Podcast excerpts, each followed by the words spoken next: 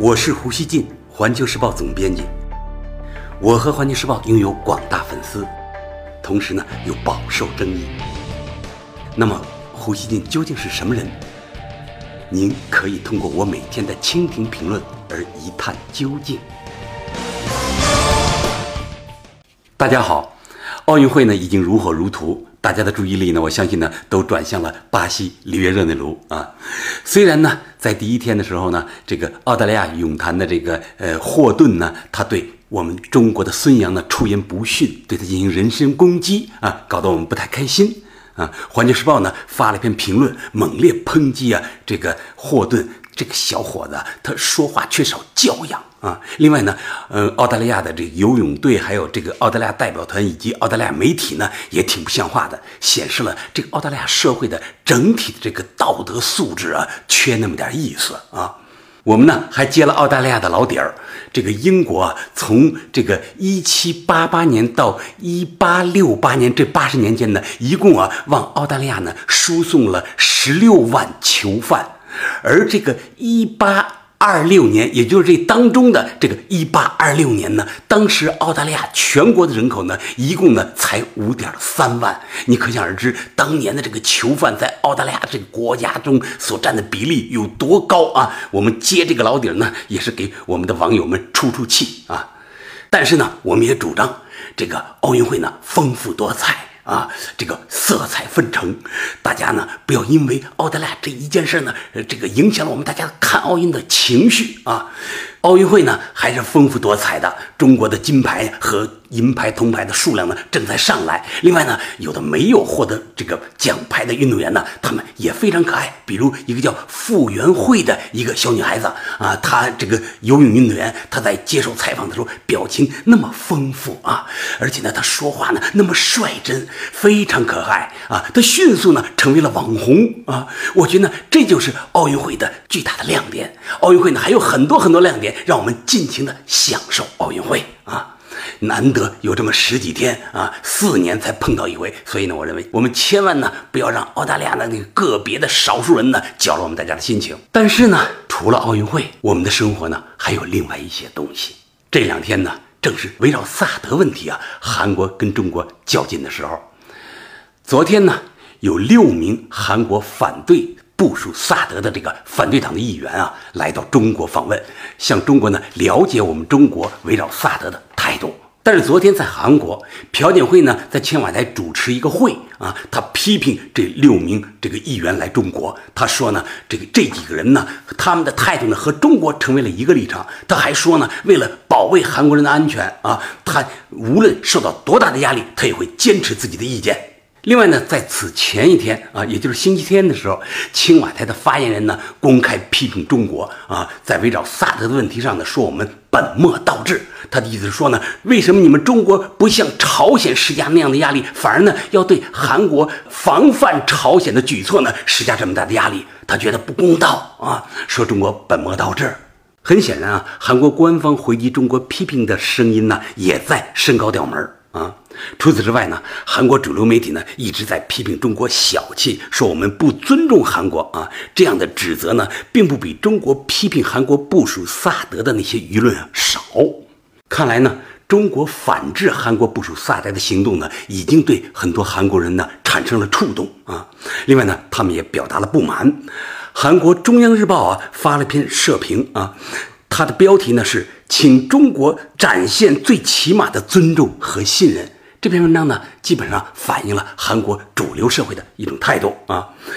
这篇文章说啊，中国呢似乎在对韩国进行全方位的施压，不仅呢预定在中国举行的韩中两国学术活动和韩国的粉丝见面会被接连取消，中国电视剧中韩国艺人出场的镜头呢也被剪掉啊。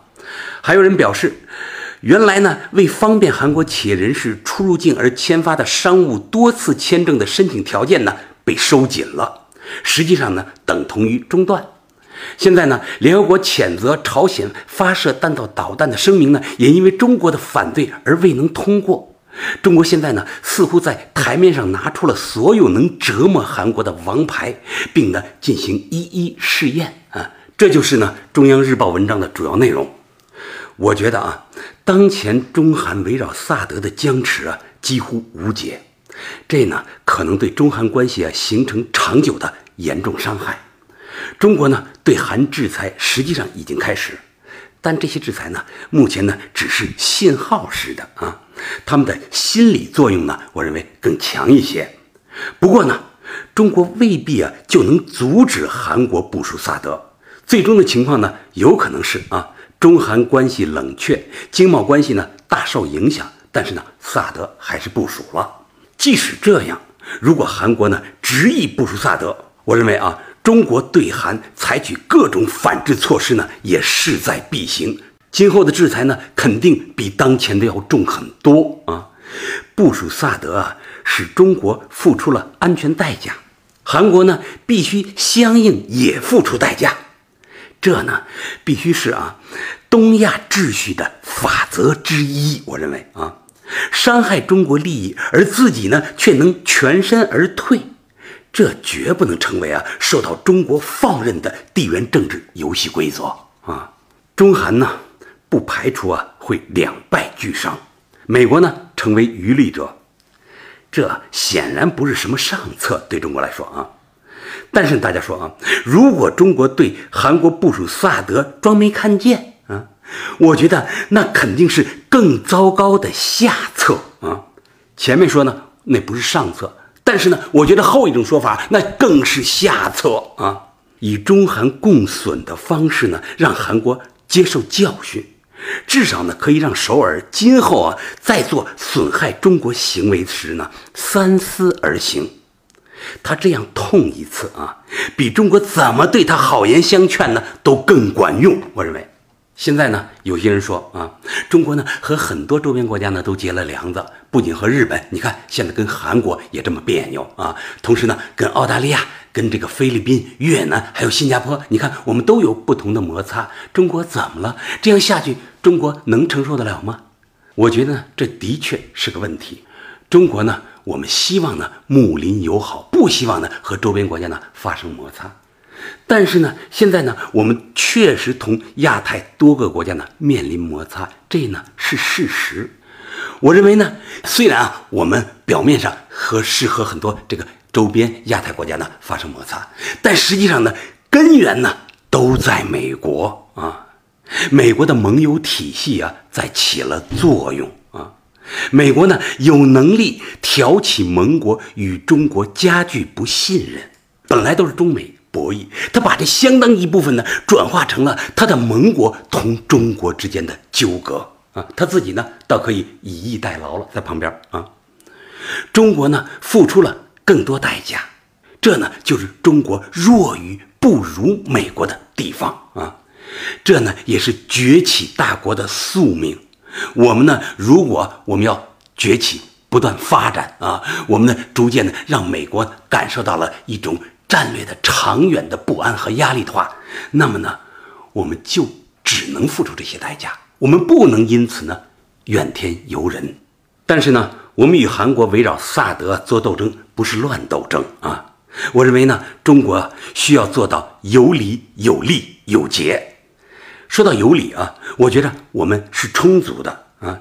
青瓦台呢说中国啊本末倒置，我认为他这属无稽之谈。大家看啊，中国在制裁朝鲜，因为呢朝鲜发展核武器、发展这个呃战略导弹是吧？联合国不允许，所以中国参与了制裁，我们没有含糊啊。而且呢，我们的制裁是非常强有力的。中朝关系呢，也从过去的那种正常的水平，中朝两国的非常友好的状态，下降了一大截啊！大家说是不是？韩国人呢，应当对此呢看得很清楚。现在呢，韩国要部署萨德，这个萨德系统呢，将对中国的战略核威慑力啊造成削弱。啊，他对中国所造成的威胁和损害啊，将不亚于朝鲜拥核对中国的利益的伤害。所以呢，我认为从长远看，中国对韩国的施压强度呢，也会呢同对朝鲜的施压强度啊相类似啊。这呢是我所说的有利的一面啊，有利有利有节嘛，其中这是有利的这一面。韩国呢，我认为呢。不应该啊对此呢存在幻想。他认为呢，呃，中国呢说说就过去了，不会对他怎么样。我认为不会啊。最后呢，有节也很重要。中国与韩国要说我们没重大利害冲突，双方呢并没有敌视对方的理由啊。中国呢对韩国采取反制行动呢，都是依理而行啊，并非呢出于宣泄情绪的一种冲动啊。我呢非常希望韩国呢也自始至终保持理性啊，他们呢应当充分了解自己啊在中美战略博弈中所处的位置，他夹在中美之间，那他到底是一种什么样的位置？他应该怎么做？他自己呢应当非常清楚。他既然呢做出一个决定，比如布什萨德，那么他呢就要勇于承担相应的后果，而不能呢幻想啊鱼和熊掌兼得。大家说是不是？所以呢，我认为中国有必要啊君子式的向韩国呢讲清利害，我们呢态度要坚决，语气呢但要平和。我认为啊。韩国呢，如果他非要尝试一下鱼和熊掌都要兼得的这种可能性啊，那么呢，他会一步步啊撞上更坚硬的墙。我认为啊，北京呢，应当就此与首尔进行足以消除各种误判的反复沟通啊。要我说啊，中韩啊是分不开的邻居。你看我们两国挨得多近，而且呢文化非常相近啊。在冷战时期的很多年里啊，中韩呢连外交关系都没有。但是你看啊，两国说发展关系啊，两国的合作呢就在东北亚哗的一声奔涌而出，一发而不可收。两国关系呢，我认为啊，可能在未来一段时间呢，会因为萨德过一段苦日子。我是这种关系过一段苦日子啊。但是呢，我认为中韩双方没必要搞得咬牙切齿的啊。中朝呢，中国跟朝鲜啊，直到今天呢，也依然是朋友。我认为呢，中韩啊，也不至于啊，因为萨德呢就搞得对立了啊。中国呢在坚持原则，韩国呢在任性啊。两国呢彼此斗争一番，博弈一番啊，双方呢会更好的认识对方。也能呢更加看清啊中韩关系未来的空间和底线。萨德的僵局呢，我认为早晚都会过去。那个时候的中韩关系呢，我希望将更加成熟。感谢收听今天的胡言不乱语，咱们下次见。